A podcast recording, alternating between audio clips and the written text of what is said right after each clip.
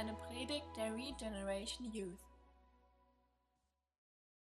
Wir haben uns ja jetzt die ersten beiden Kapiteln der Bibel angeschaut und man könnte ja so sagen, alles Friede, Freude, Eierkuchen, ja.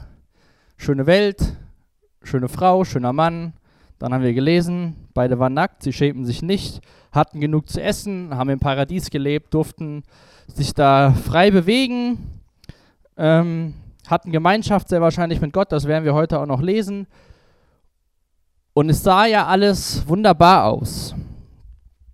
Gott hatte dem Adam auch eine Aufgabe gegeben, sollte die Erde bebauen und bewahren. Ähm, sie hatten diese Freiheit bekommen von Gott, ähm, sich der Erde untertan zu machen. Gott hat den Mensch geschaffen in seinem Ebenbild. Wenn ihr euch vielleicht fragt, warum heißen Schnecken Schnecken, müsst ihr den Adam fragen. Der hat alle Tiere benannt. Ja, dann lief da eine Spinne rum. Dann hat der Adam gesagt, das sieht aus wie eine Spinne. Nenne ich sie mal eine Spinne.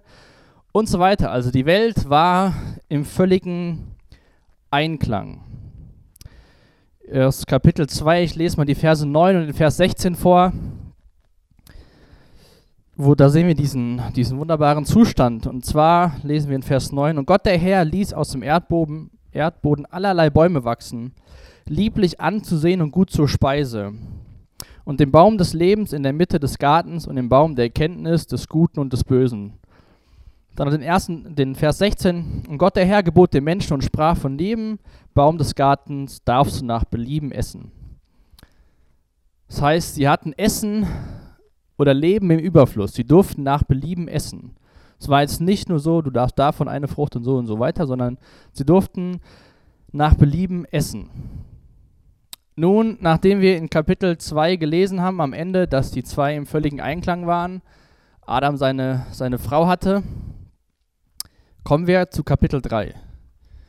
Und ähm, ich denke, das ist eine der bekanntesten Geschichten aus der Bibel, nicht nur für Leute, die in die Gemeinde gehen, sondern dieses Bild, wo, wo Eva da von so einem Baum steht und eine Schlange runterkommt und dann was isst und Adam auch was isst, habe ich sogar herausgefunden, die Woche wurde sogar als Werbematerial benutzt. Also ist eine sehr bekannte, bekannte Szene, die auch das Weltgeschehen komplett verändert.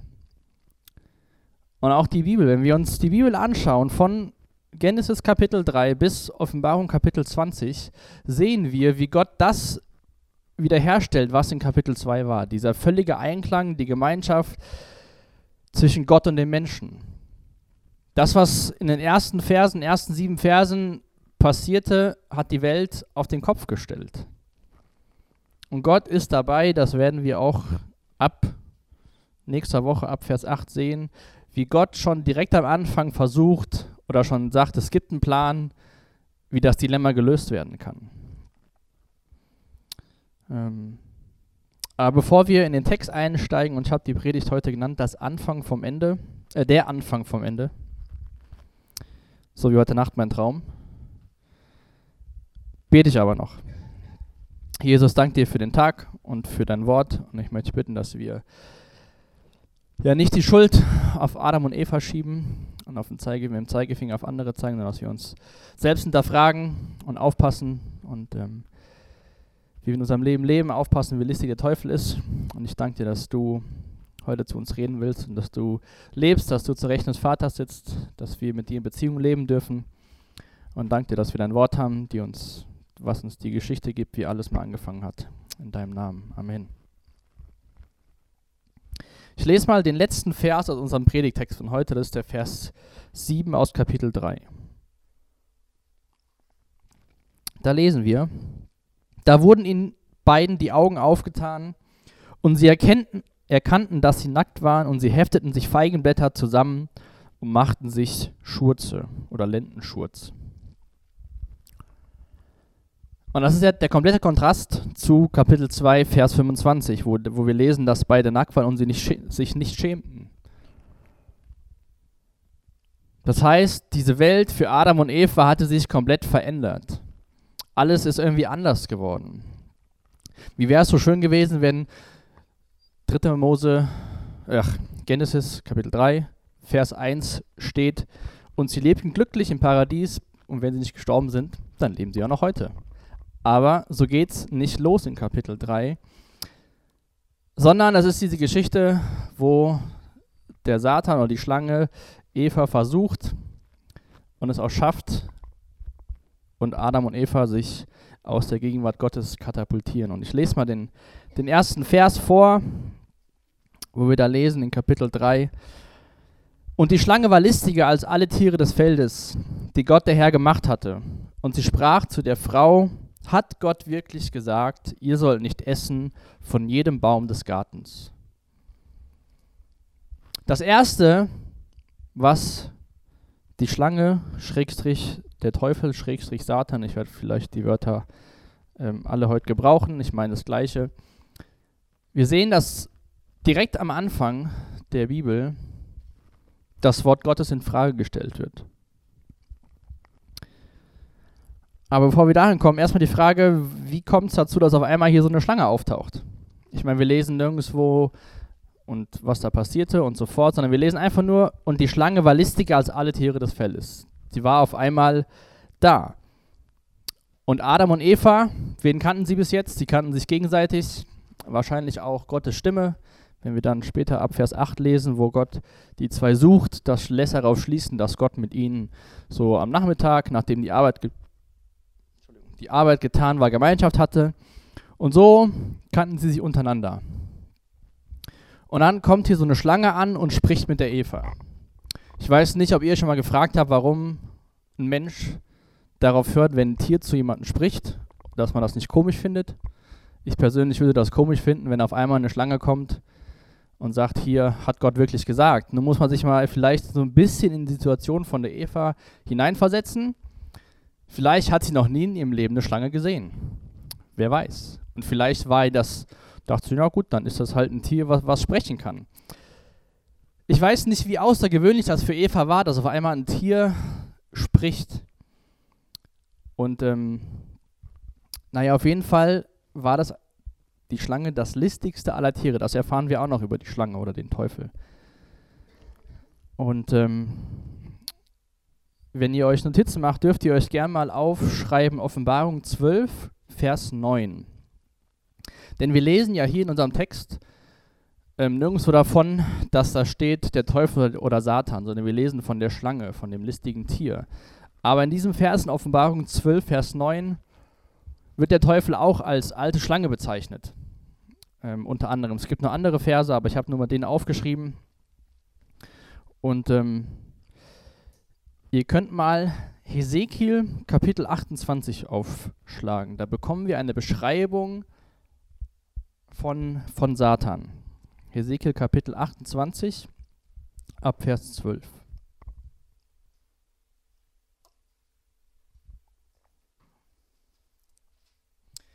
Denn, wir wie gesagt, ich habe es eben erwähnt, wir bekommen ja keine Einleitung, sondern auf einmal, auf einmal ist er da. Und ähm, ich lese mal ab der Mitte von Vers 12. So spricht Gott der Herr. Du warst der Inbegriff von Weisheit und vollendeter Schönheit. Du hast in Eden gewohnt, dem Garten Gottes.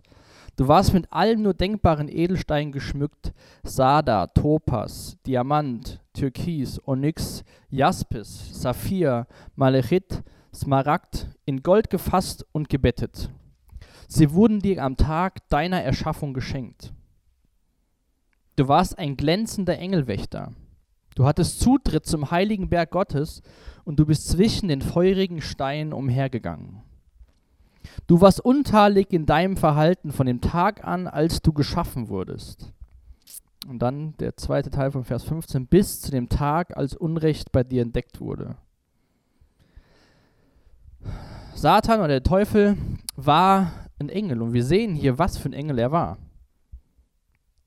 Wenn wir das hier lesen, in Vers 13, mit wie viel Edelsteinen er geschmückt war. Du warst glänzender Engelwächter. Du hattest Zutritt zum heiligen Berg, hast im Garten Gottes gelebt. Du warst der Inbegriff von Weisheit, vollendeter Schönheit. Wenn ihr das so lest, vielleicht stelle ich auch die Frage, wie so alles in der Welt ist Satan dazu gekommen, die Frau zu verführen, Gott zu hinterfragen, wenn er doch so beschenkt war am Anfang, als er geschaffen wurde von Gott. In Jesaja 14, ein anderer Prophet, ganz in der Nähe von Ezekiel, könnt ihr mal aufschlagen, wenn ihr möchtet. Jesaja 14, da lesen wir, was passiert ist oder wie es passiert ist, dass dieser Inbegriff von Weisheit und vollender Schönheit gefallen ist. Als dieser Tag war, an dem bei ihm Unrecht entdeckt wurde. Und zwar schreibt der Jesaja ab Vers 12 in Kapitel 14: Wie bist du doch vom Himmel herabgestürzt, du strahlender Stern, Sohn des Morgens? Du wurdest je auf die Erde geschleudert, du Völkerbezwinger. Und jetzt kommt's, denn du dachtest dir, ich werde zum Himmel aufsteigen und mir einen Thron über den Sternen Gottes machen. Ich werde weit im Norden auf dem Berg der Versammlung sitzen. Ich werde die Wolken hinaufsteigen und mich dem Höchsten gleich machen. Aber du wirst ins Totenreich hinabgestoßen werden, in das entfernteste Schlammloch. Das heißt, der Satan, trotz seiner Pracht und Schönheit und Reichtümer, die er bekommen hatte bei Erschaffung von Gott, wollte noch mehr. Er wollte dem Höchsten gleich werden. Er wollte einen Thron über den Stern Gottes sich machen. Er wollte erhöht werden und Gott gleich werden. Satan rebellierte gegen Gott. Er hat gesagt, nee, ich habe keinen Bock, ich will mehr. Und seit dem Sturz versucht Satan, sehen wir hier angefangen bei Eva, möglichst viele Menschen auch zu stürzen oder auch dieses das vorzugaukeln, dass man mehr sein kann, dass man mehr braucht. Das sehen wir gleich hier bei Eva, was er versucht, dass er sagt, du hast nicht genug, du bist du kannst gar nicht zufrieden sein, weil Gott das und das und das und das dir vorenthält. Der Teufel ist auf einer Mission, das möchte ich auch, dass wir es heute Abend noch mal, uns nochmal bewusst machen, dass es nicht nur so ein ja, kleines süßes Tierchen ist mit Hörnern und so, ja, ach, wie niedlich, und man kann so Witze drüber machen, sondern dass es eine Realität ist, dass wir hier schon direkt am Anfang sehen, dass der Teufel es schafft, in einer Umgebung, wo zwei Menschen alles hatten, alles hatten, es schafft, sie zu verführen und ihm was vorzu vorzumalen, was gar nicht stimmt. Ein Kommentator hat gesagt, unsere ersten Eltern, die wussten, die so viel wussten, wussten es nicht, dass sie genug wussten. Ich lese das nochmal vor. Unsere ersten Eltern, die so viel wussten, wussten es nicht, dass sie genug wussten. Der Satan geht auf die Eva zu und sagt, hat Gott wirklich gesagt. Er stellt direkt am Anfang der Bibel Gottes Wort in Frage. Und das macht er heute immer noch. Bei uns später mal, wenn wir Kinder haben, bei unseren Kindern, bei unseren Eltern. Er versucht es immer wieder bei den Menschen, Gottes Wort in Frage zu stellen. Hat Gott wirklich gesagt? Und ich habe im Duden mal nachgeschaut, was dort steht oder wie listig beschrieben worden ist. Und ich lese euch das mal vor, die Definition aus dem Duden. Über die Fähigkeit verfügend, sich Umstände zur Erreichung seiner Absichten zu bedienen, die anderen verborgen sind. Und das trifft es ganz gut, über die Fähigkeit verfügend, sich Umstände zur Erreichung seiner Absichten zu bedienen, die anderen verborgen sind. Und das dürfen wir nicht vergessen, auch nicht im Jahr 2018, dass der Satan immer noch der gleiche listige Satan ist wie zu Beginn der Zeit. Dass er Dinge versucht, die uns verborgen sind, damit er uns überführen kann, damit er uns zu Fall bringen kann, damit er uns dazu bringt, dass wir uns auf eine Unterhaltung mit ihm einlassen und versuchen zu diskutieren und so weiter und so fort. Wie gesagt, man bekommt oft so ein niedliches Bild von dem Teufel gemalt. Ja, diese kleine rote Figur und ach, die macht ja schon nichts. Und ähm, ich hoffe, dass wir nochmal wirklich ein, ein, gutes Bild davon bekommen, welche Macht und welche Kraft der Teufel hat und was, was seine Mission ist. Wir sehen seine Mission vom Beginn an, die Menschen zu verführen, von Gott abzubringen. Er will, dass die Menschen das tun, was er selbst nicht oder was er selbst auch versucht hatte, sich über Gott zu stellen, Gott gleich zu machen. Und aus diesem Fall heraus versucht er möglichst viele Menschen, dass quasi Satan der Gott dieser Menschen wird. Und dann schaut mal auf die Frage, die er Eva stellt. Hat Gott wirklich gesagt, auch noch in Vers 1, ihr sollt nicht essen von jedem Baum des Garten. Was war denn das, was Gott dem Menschen gesagt hat? 2. Mose, ach, Genesis 2, Vers 16 und 17. Schaut nochmal im Kapitel vorher. Und Gott der Herr gebot dem Menschen und sprach, von jedem Baum des Gartens darfst du nach Belieben essen. Aber von dem Baum der Erkenntnis des Guten und des Bösen, davon sollst du nicht essen. Denn an dem Tag, da du davon isst, musst du sterben.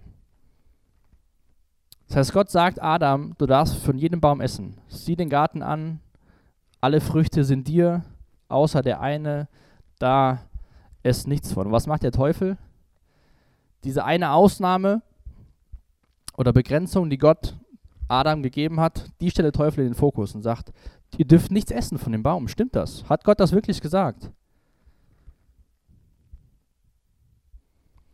Der Satan nimmt diese Ausnahme, die Gott dem Menschen gegeben hat, in dieser Vielfalt von Früchten und Bäumen, die da standen, und setzt den Fokus von Eva darauf zu sagen, guck mal, das verbietet dir Gott. Gott ist nicht gut zu dir, er verbietet dir davon zu essen. In keinem Satz erwähnt der Teufel und sagt hier, du hast zwar so viel, außer dem einen, sondern er legt den Fokus auf das eine. Er wollte Eva ins Zweifeln bringen über das, was Gott gesagt hat. Mit der Frage, hat Gott wirklich gesagt? Und dann legt er einen falschen Fokus, er verdreht Gottes Wort. Und Eva, sehen wir, fällt drauf rein. Aber wie ist das denn bei dir heutzutage? Ich meine, da wird der Teufel nicht kommen und sagen, darfst du nicht von allen Früchten essen? Aber wo versucht der Teufel bei dir Zweifel zu streuen in deinem Leben? Wo Gott was gesagt hat und der Teufel ankommt, hat Gott wirklich gesagt? Hat Gott wirklich gesagt, dass das Opfer von Jesus Christus genug ist? Oder hat er nicht gesagt, du musst noch das und das und das und das und das dazu tun? Hat Gott wirklich gesagt, dass du wertvoll bist? Schau dir an, was du erreicht hast. Guck dir deine Familie an. Guck dir dein Umfeld an. Hat das Gott wirklich gesagt? Der Tatan, der Teufel, will uns zur Verzweiflung bringen.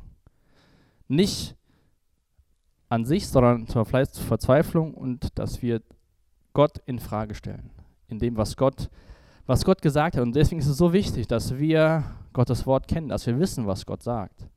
Dass wir selbst uns die Zeit nehmen, in der Woche, morgens oder abends, wie es dir besser passt, in Gottes Wort zu lesen, dir vielleicht mal Dinge aufzuschreiben, Verse auswendig zu lernen, dass wenn der, wenn, der, wenn der Satan kommt und sagt, hat Gott wirklich gesagt, dass du sagen kannst, ja, hat er gesagt, dem den Vers, Peace out, kannst wieder Leine ziehen.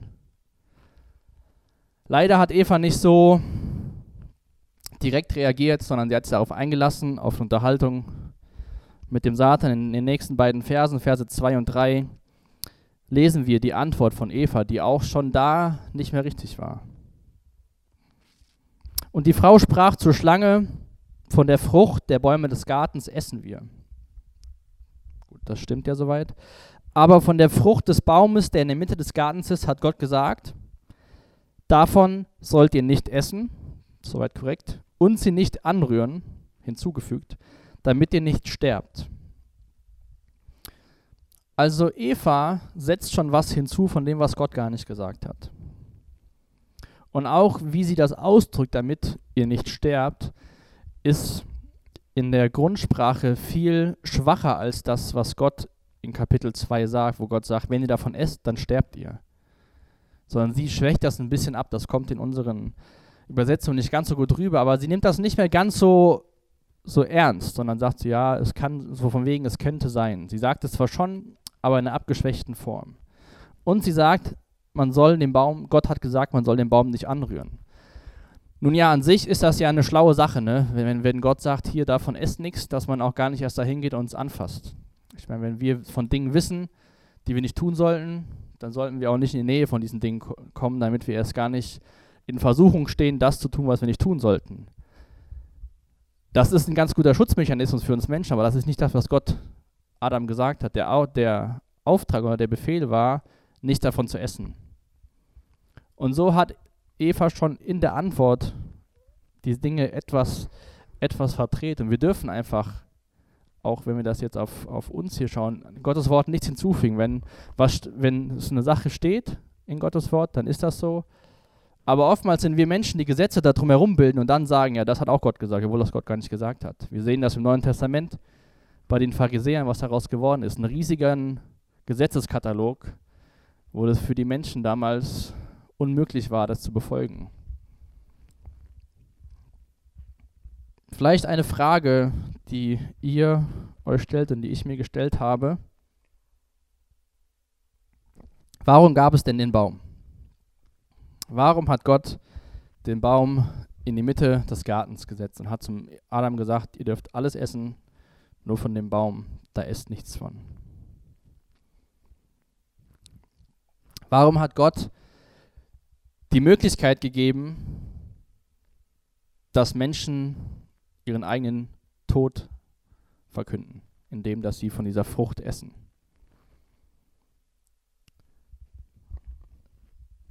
Ich behaupte nicht, diese Frage heute Abend und auch hier vorne jetzt zu beantworten. Und ich glaube, das muss ich auch gar nicht immer, denn es ist gut, wenn wir selbst in Gottes Wort gehen, über, mit Gott reden, mit anderen Menschen uns darüber austauschen. Aber wenn wir uns mal vor Augen führen, dass Gott uns in seinem Ebenbild geschaffen hat, dass wir als Menschen mehr sind als Tiere, dass wir in der Lage sind, mit Gott zu kommunizieren, zu ihm zu reden, von ihm zu hören, dass wir in der Lage sind, überlegt zu handeln, dass wir überhaupt erst überlegen können. Ja. Wir sind nicht wie Tiere, da klingelt die Klingel und die Hunde laufen zum Futternapf, weil das der Instinkt ist, okay, jetzt gibt's Essen. Tiere jagen, weil sie Instinkte haben, nicht weil sie überlegen, hm, diese Antilope, damit könnte ich das und das braten und das und das. Ich glaube, ich gehe mal dahin und hole mir die, sondern die sehen die Antilope, die haben Hunger und die jagen die Antilope. Wir Menschen können überlegen, wir können Entscheidungen treffen, wir können zu Dingen Ja, wir können zu Dingen Nein sagen. Und in einer gewissen Art und Weise könnte man sagen, ist Gott mit uns Menschen ein Risiko eingegangen, indem dass er uns in seinem Ebenbild geschaffen hat, in der Lage, dass er uns so geschaffen hat, dass wir eigene Entscheidungen treffen können, dass wir nachdenken können, dass wir Ja und Nein sagen können.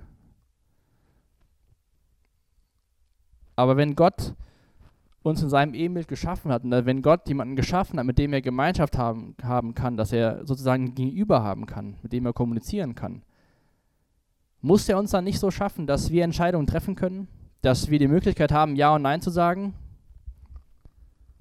Wenn wir jetzt so wie Tiere rumrennen würden und nur nach Instinkt handeln würden, was wäre das für eine Ebenbildlichkeit Gottes? Wenn wir wie in so einem Puppenhaus Marionetten wären, die an so Fäden gezogen wären, was wäre das für eine Ebenbildlichkeit Gottes? Der Baum, glaube ich, sollte Adam und Eva daran erinnern, dass es einen Gott gibt, dass sie Geschöpfe sind und dass es einen Schöpfer gibt und dass sie als Geschöpfe jemand anderem in Verantwortung gegenüberstehen. Und dass ihr Handeln auch Konsequenzen haben kann oder haben wird. Die Konsequenz von dem Handeln nicht davon zu essen, wäre weiterhin Gemeinschaft mit Gott gewesen. Im Garten Eden.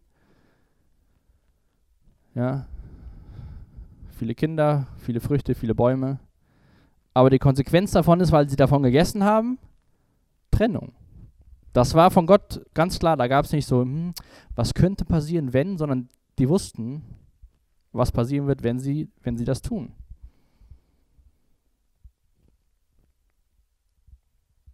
Und wie gesagt, es war diese eine Ausnahme, auf die der Satan den Fokus bei Eva gelegt hat. Und dann sehen wir in den Versen 4 und 5, wie Satan antwortet und in dem gleichen Zug Gott widerspricht.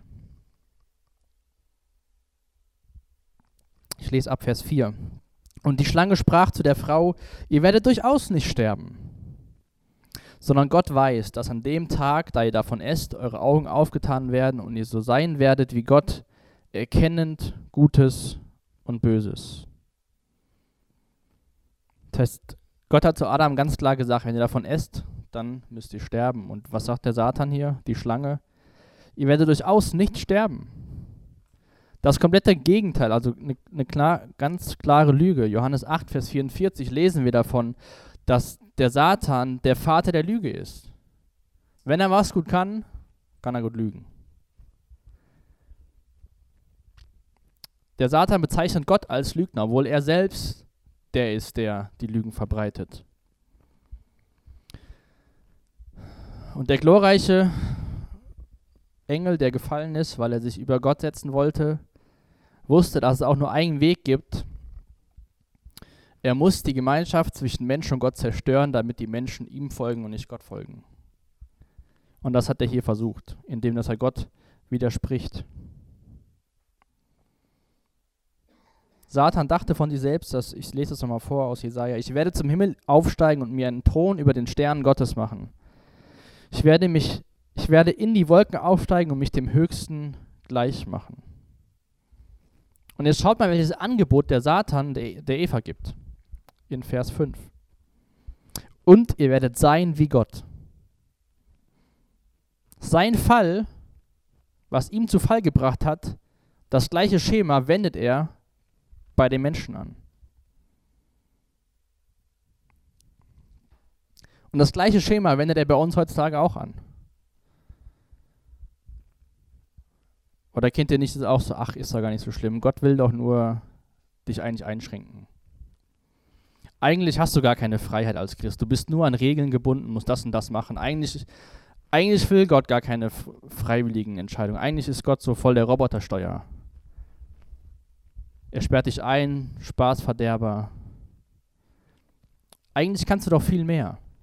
Du kannst dein eigener Gott sein, deine eigenen Entscheidungen treffen. Warum sollst du irgend so einem einem folgen und deinem Leben übergeben und dann dich hier investieren, in der Gemeinde dienen und so weiter und so fort, dein Leben ändern.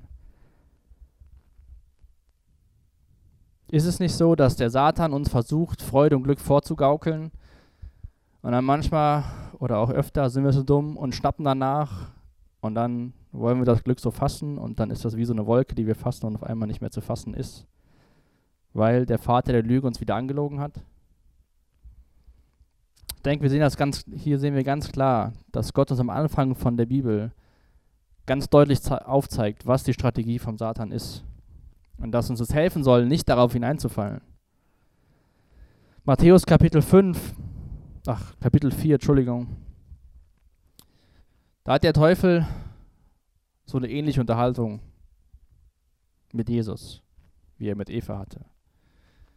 Wo Jesus auch sagt, hier, Schau es dir an, willst du nicht König über die ganze Erde werden, musst dich nur vor mir niederknien. Der Teufel versucht bei Jesus auch Dinge hervorzurufen, wo Jesus denken sollte, ach, da fehlt mir irgendwas, ach ja, das wäre doch schön zu haben. Und dann könnt ihr euch mal aufschreiben, Matthäus Kapitel 4, die Verse 4, den Vers 7 und den Vers 10. Jesus, der, der ohne Sünde ist, war nicht so wie Eva, sondern er hat gesagt in Vers 4, aber Jesus gab ihm zur Antwort, es heißt in der Schrift. Jesus entgegnete, in der Schrift heißt es aber auch. Darauf sagt Jesus zu ihm, weg mit dir, Satan, denn es heißt in der Schrift. Das, was der Satan versucht hatte, wieder Gottes Wort zu verdrehen und Jesus zu Fall zu bringen, hat Gott, hat Jesus gekontert in dem Sinne, dass er immer wieder gesagt hat, es steht geschrieben, es steht geschrieben. Es ist so wichtig, dass wir Gottes Wort kennen. Oder zumindest auch Verse auswendig lernen. Wenn wir wissen, wir haben in dem und dem Bereich Probleme, dann sollten wir die Bibel aufschlagen, die Texte lesen, die Beispiele lesen, uns Verse auswendig lernen, dass wenn wieder so eine Zeit kommt, dass wir sagen können, es steht geschrieben da und da, dass das Opfer von Jesus ausreicht. Dass ich gerecht gesprochen bin, egal, auch wenn ich wieder Mist gemacht habe. Er ist dafür gestorben. Ich bin wertvoll, weil ich bin in seinem Ebenbild geschaffen und ich bin sein Kind und nicht andersherum. Denk dran, der Teufel ist listig. Lass dich nicht auf das Spiel mit ihm ein. Weil wenn wir das machen, dann sehen wir bei Eva, können wir nur verlieren. Und, Gottes, und die, die Hauptlüge vom Satan ist, Sünde ist nicht schlimm und Gott ist nicht gut. Das ist das, was er Eva hier sagt. Das ist gar nicht so schlimm und übrigens, Gott ist gar nicht gut. Er enthält er enthält dir nur Dinge vor. Und dann kommen wir zu Vers 6.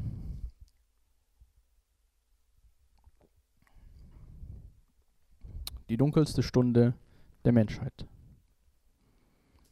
Und die Frau sah, dass der Baum gut zur Speise und dass er eine Lust für die Augen und dass der Baum begehrenswert wäre, um Einsicht zu geben. Und sie nahm von seiner Frucht und aß, und sie gab auch ihrem Mann bei ihr, und er aß. Und wir sehen auch ganz klar hier, dass Eva die Person ist, die in Aktion tritt. Satan ist jetzt nicht gekommen, dieser kleine Schlangenmund hat den Apfel genommen oder Apfel, ich bin auch schon werbegeschädigt, diese Frucht genommen, ist zu Eva hin, hat sie den in den Mund gesteckt. Eva hat davon genommen. Und so kann der Satan uns versuchen und versuchen zu tricksen, aber wir sind diejenigen, die die Entscheidung treffen, Dinge zu tun.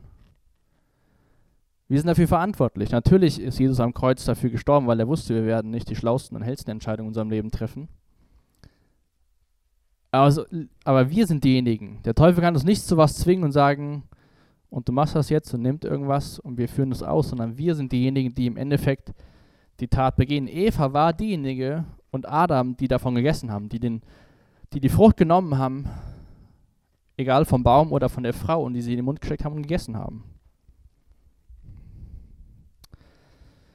1. Johannes 2, Vers 16 schreibt der Johannes, denn nichts von dem, was die Welt kennzeichnet, kommt vom Vater. Ob es die Gier des selbstsüchtigen Menschen ist, seine begehrlichen Blicke oder sein Prahlen mit Macht und Besitz. All das hat seinen Ursprung in dieser Welt. Und jetzt lasst uns den Vers mal nehmen auf den Vers 6 in unserem Text. Johannes sagt also, das kommt aus der Welt. Und zwar, das erste hat er gesagt, die Begierden des selbstsüchtigen Menschen.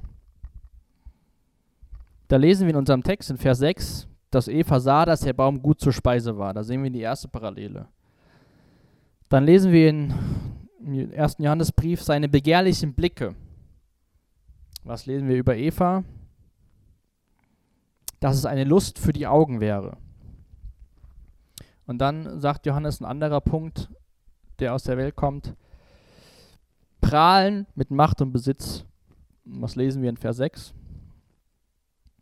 Dass der Baum begehrenswert wäre, um Einsicht zu geben, im Endeffekt Macht zu bekommen, mehr zu wissen. Das heißt, all das, womit wir heute kämpfen, hat den Ursprung ganz am Anfang der Bibel. Salomo hat gesagt, es gibt nichts Neues unter der Sonne. Und von daher haben Menschen, die vor uns gelebt haben, es nicht einfacher gehabt und nicht schwieriger gehabt, und wir haben es auch nicht einfacher oder schwieriger als die nach uns kommen. Wir haben es einfach anders. Das Schema vom Teufel ist gleich, der Teufel ist gleich. Wir Menschen sind gleich, nur die Methoden, die ändern sich. Wie gesagt, ich lese mal das eine Zitat vor. Unsere Eltern, unsere ersten Eltern, die so viel wussten, wussten eines nicht, dass sie genug wussten. Sie wollten mehr. Eva wollte im Endeffekt das, was der Teufel auch wollte, sein wie Gott, mehr Weisheit, mehr Erkenntnis und diesen Schlüssel zu mehr. Gut, und jetzt fängt ja so dieses ähm, Finger auf den anderen zeigen an, ne? Ja, hätte wäre Eva nicht gewesen, dann wären wir nicht, hätte Adam und so weiter und so fort. Natürlich ließ sich Eva täuschen vom Teufel, von der listigen Schlange, aber Adam, Adam war ungehorsam. Adam hatte von Gott die ganz klare Anweisung bekommen, ihr dürft alles tun und lassen, ihr dürft von jedem Baum essen, außer von dem einen, da esst nicht von. Und dann lesen wir, dass Adam daneben stand und hat den Apfel genommen und auch gegessen. Das heißt, er war im Endeffekt schlimmer dran, oder sein Vergehen war schlimmer als das von Eva. Lesen wir auch in Römer 5, Vers 12. Durch einen einzigen Menschen, Adam, hielt die Sünde in der Welt Einzug. Und durch die Sünde der Tod, und auf diese Weise ist der Tod zu allen Menschen gekommen, denn alle haben gesündigt. Weil Adam Gott nicht, nicht auf Gott gehört, gehört hat. Jetzt gibt es eine Frage, warum hat Adam jetzt von dem Apfel oder von der, von der Frucht gegessen? Warum biss er da rein? War es Liebeskummer nach seiner Frau, weil er nicht wollte, dass sie alleine irgendwas leiden musste? Warum auch immer, Adam war ungehorsam, Adam hat die Frucht genommen, Adam hat auch davon gegessen. Und sobald, auch selbst wenn das die Motivation von Adam gewesen wäre, dass er immer bei Eva sein wollte und das tun wollte, was sie wollte. Sobald wir eine Person mehr schätzen, mehr achten als Gott, auch egal wie verliebt wir sind, begehen wir Götzendienst. Weil dann tauschen wir Gott mit einem Menschen aus und tun alles für den Menschen und nicht für Gott. Jetzt die Frage, ob das jetzt alles so schlimm war, was die zwei da gemacht haben. Ich meine, haben da von der Frucht gegessen. Keiner von beiden lesen wir, irgendwo ist tot umgefallen.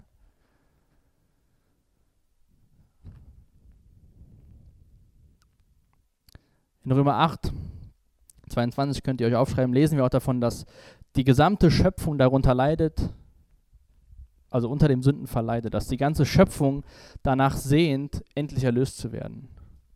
Und ganz interessant, habt ihr euch mal gefragt, wie eine Schlange vor dem Sündenfall über die Erde sich bewegt hat?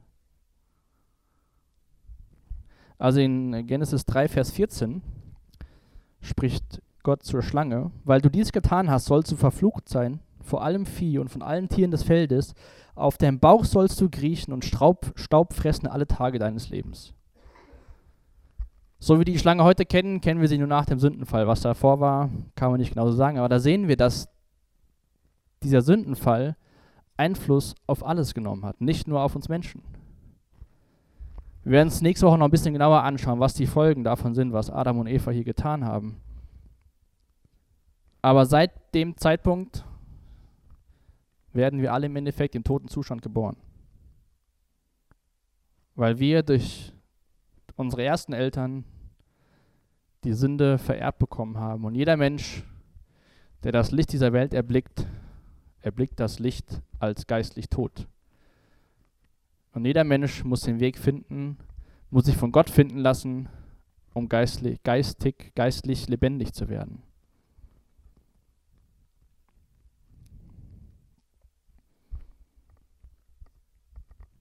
Ich lese nochmal einen Vers vor aus Rema 5. Könnt ihr euch gerne nochmal aufschreiben, das Kapitel, und zu Hause nochmal nachlesen. Da seht gerade, wo Paulus Adam und, und Jesus gegenüberstellt. Aber ich lese nochmal aus dem Kapitel 5 in Römer, den Vers 15.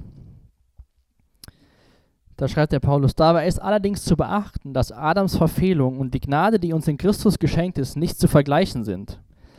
Denn wenn die Verfehlung eines einzigen den Tod über die gesamte Menschheit brachte, wird das durch Gottes Gnade weit mehr als aufgewogen. Das heißt, es wird nicht einfach nur ersetzt, sondern weit mehr als auf, aufgewogen.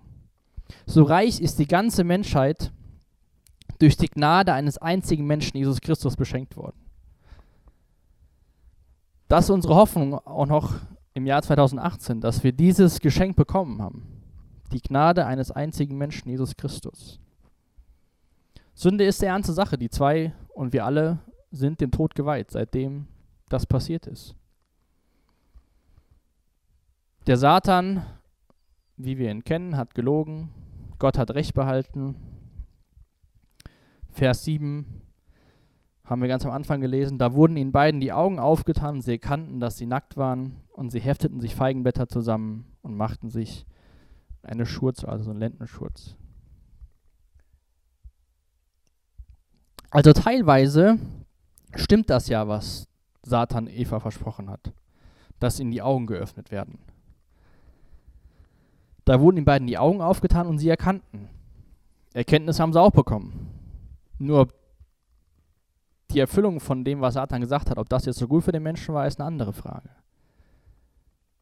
Und vielleicht kennt ihr das auch, dass ein Teil von dem, was Satan verspricht, hin und wieder mal eintrifft. Vielleicht diese Freude und den Glück nur für, für kurze Momente. Aber sowohl wir, wenn wir in diesem Moment sind und uns falsch entscheiden, als auch die zwei, vergessen, was langfristig das für Folgen hat.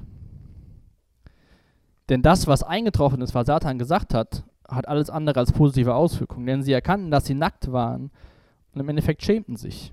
Das, was vor dem Sündenfall kein Problem war, ist jetzt auf einmal ein Problem geworden. Die zwei haben gemerkt, dass sie was falsch gemacht haben. Zum ersten Mal spricht das Gewissen Menschen ins Gewissen. Und es ist ja gut, wenn Leute erkennen, dass sie was falsch gemacht haben.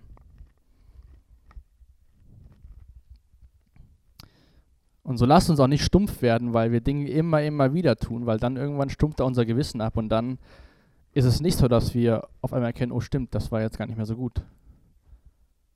Lasst uns Dinge gegenseitig bekennen, lasst uns hier Gemeinschaft haben und lasst uns nicht stumpf werden gegen Dinge, wo wir vielleicht Probleme haben und dann ist es nicht mehr so, ah ja, stimmt, das war ja nicht so toll, wie ich mich da verhalten habe.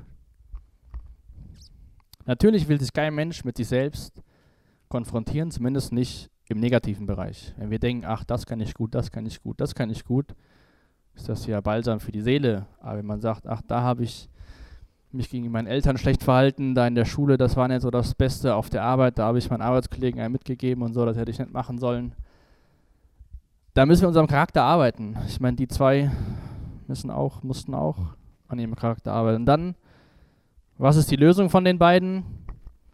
Sie härteten sich Feigenblätter zusammen und machten sich Lindenschurze. Schon da fängt der Mensch an, zumindest versucht er es, sich selbst zu retten. Anstelle zu Gott zu laufen und zu sagen, hier übrigens, wir haben Mist gebaut, was können wir tun? Sehen wir, dass sie selbst versuchen, irgendwas zu verstecken. Sich zu verstecken, was zu bedecken, Schuld zu bedecken. Sie waren mehr darum besorgt, von ihren Mitmenschen das Gesicht zu wahren, also gegeneinander, als Vergebung von ihrem Gott zu bekommen. Und wie ist es heutzutage bei uns? Rennen wir erstmal zu Gott und bitten um Vergebung oder versuchen wir möglichst vor den anderen wieder gut dazustehen? Indem dass wir die Schuld auf andere schieben oder Dinge verstecken oder uns oder lügen, was auch immer. Wir machen das im Endeffekt genauso wie die zwei. Wir haben zwar jetzt keine Feigenblätter, weil wir Klamotten haben, aber was, welche Feigenblätter nutzen wir in unserem Leben? Wo sollten wir hinlaufen, wenn was passiert ist? Zum Kreuz Jesus Christus. Und was machen wir? Allzu oft, zumindest ich, versuche es irgendwie zu verstecken. Klein zu reden war ja gar nicht so schlimm. Ach, da kann ich gar nichts für. Ich bin halt so und so weiter und so fort. Und so lesen wir die Bibel seit Genesis Kapitel 3 wie Gott versucht, Kapitel 2 wiederherzustellen. Und das Gute ist, Offenbarung Kapitel 21 wird es neue Himmel, neue Erde geben. Und es wird wiederhergestellt werden, wie es mal war. Aber wir leben in einer Zeit, wo es noch nicht so ist. Aber wir durch Jesus Christus trotzdem einen Teil davon haben können. Und so lasst uns die Zeit heute Abend echt dazu zu gebrauchen, jetzt wenn wir auch noch Zeit im Lobpreis haben, darüber nachzudenken, wo wir vielleicht weglaufen, wo wir vielleicht uns Feigenblätter um, umhängen und wo wir einfach zu Gott laufen sollten, uns Dinge bekennen sollten. Lass uns bewusst machen, wer der Teufel ist und dass es nicht nur so eine niedliche Figur ist, die irgendwo als Souvenir verkaufe, sondern dass es eine, ein reales Wesen ist, was listig ist, was genau weiß, was bei uns funktioniert. Und lasst uns einfach zu Jesus kommen, ihm für sein, sein Menschwerden danken, was wir ab Sonntag ist der erste Advent. Advent ist eine Zeit von der Vorbereitung, Vorbereitung auf, auf Weihnachten, auf Heiligabend, wo Jesus Mensch geworden ist. Und lasst uns nicht denken, wir sind schlauer als Adam und Eva. Weil wir sind alles andere als schlau. Wir sind genauso dumm wie die. Nur haben wir die Bibel und können vielleicht Dinge besser erkennen. Ich bete noch zum Abschluss. Jesus, ich danke dir für deine Gnade, für dein Geschenk am Kreuz. Ich danke dir für dein Kommen. Ich danke dir, dass wir ab Sonntag die Adventszeit haben, wo wir uns darauf vorbereiten, dass wir deine Ankunft vorbereiten, Jesus. Und ich danke, dass wir in der Zeit leben, wo wir deine Ankunft wieder vorbereiten dürfen, wo wir wissen dürfen, du wirst wiederkommen. Du wirst uns zu dir nach Hause holen. Danke, dass wir wissen dürfen, dass es eines Tages wieder in Genesis 2 Zustand geben wird. Und ich bitte dich, dass du uns Erkenntnis schenkst von unserer Schuld, dass du uns Erkenntnis schenkst, wer der Teufel ist und was er mit unserem Leben vorhat, dass er uns zerstören will, dass er uns ja einfach kaputt machen will. Und ich danke dir für den Plan, den du in unserem Leben hast. Wenn wir sagen, hier sind wir, wir kommen, wir können nichts bringen. Wir danken dir für dein Kreuz und für deinen Tod und für deine Vergebung. Und so bitte ich dich für die Zeit im Lobpreis, dass du mit deinem Geist unter uns wirkst. Danke, dass du kommen willst und uns dienen willst. Danke, dass du ein wunderbarer Gott bist und danke, dass wir sehen können in deinem Wort, dass du versuchst, uns seit dem Punkt zu retten. Und so bitte ich dich, dass wir uns von dir jeden Tag retten lassen und nicht stolz werden und denken, wir können uns selbst irgendwie was zurechtbasteln. Amen. Danke für das Anhören der Predigt. Weitere Informationen findest du unter www.regenerationyouth.de.